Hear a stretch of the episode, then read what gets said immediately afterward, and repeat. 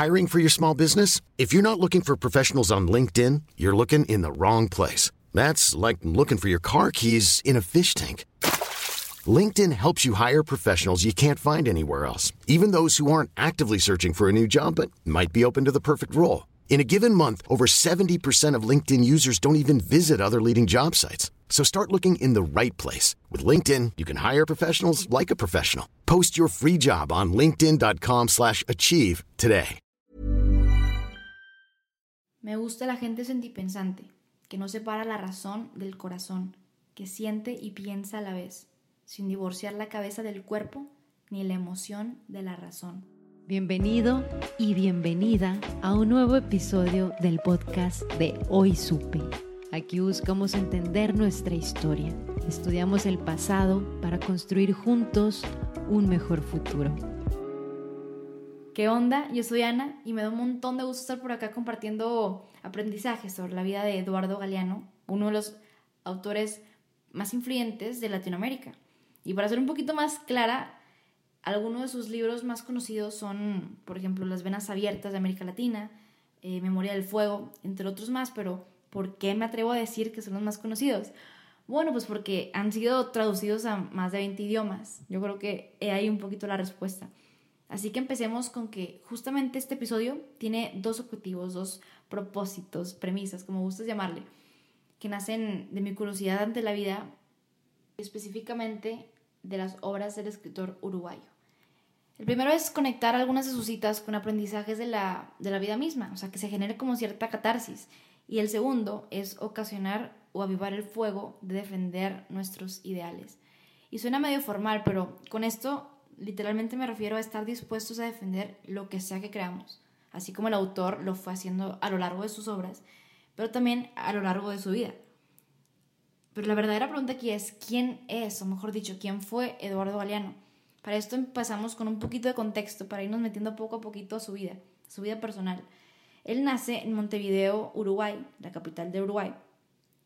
Más o menos ya por 1960 es cuando inicia su carrera como periodista, así oficial.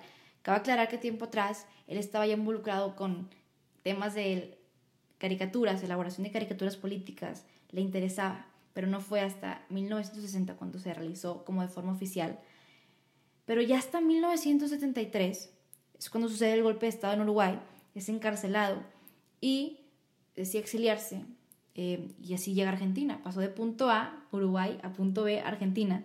Además, en ese lapso de tiempo, más o menos, él, cuando decide publicar el libro, el libro, refiriéndome al libro como Las venas abiertas de América Latina. O sea, un libro que literalmente y literariamente marcó en su momento y sigue marcando a varias generaciones porque toca temas bien importantes, temas sobre la opresión y tristeza del continente latinoamericano, por ejemplo, en cuanto a, violencia, injusticia, desigualdad.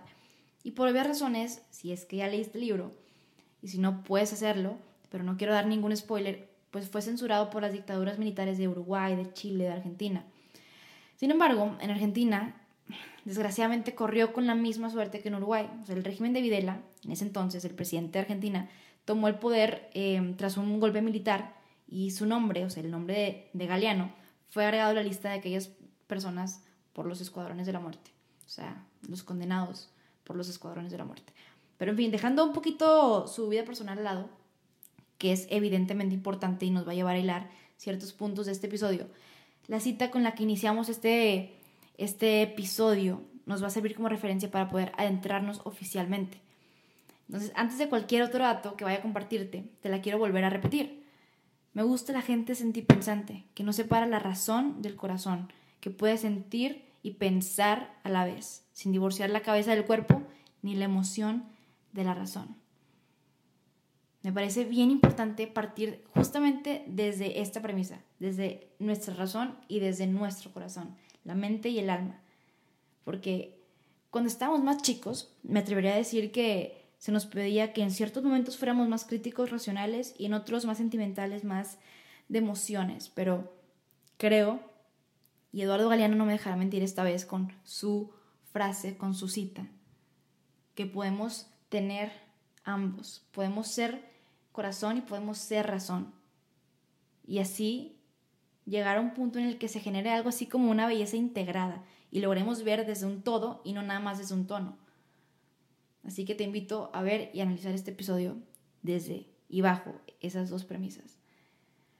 Porque leer a Galeano es comenzar a despertar en temas de conciencia social, porque para él, y esto lo dijo en una entrevista, la función de escritor consiste en ayudar a mirar a los demás, entendiendo la palabra mirar como una forma de abrir los ojos ante la indiferencia que está allá afuera. Pero ¿por qué es importante entonces hablar de indiferencia? Bueno, y esto va desde mi punto personal, porque creo que el no hablar sobre la indiferencia es prácticamente lo que nos hace ser indiferentes.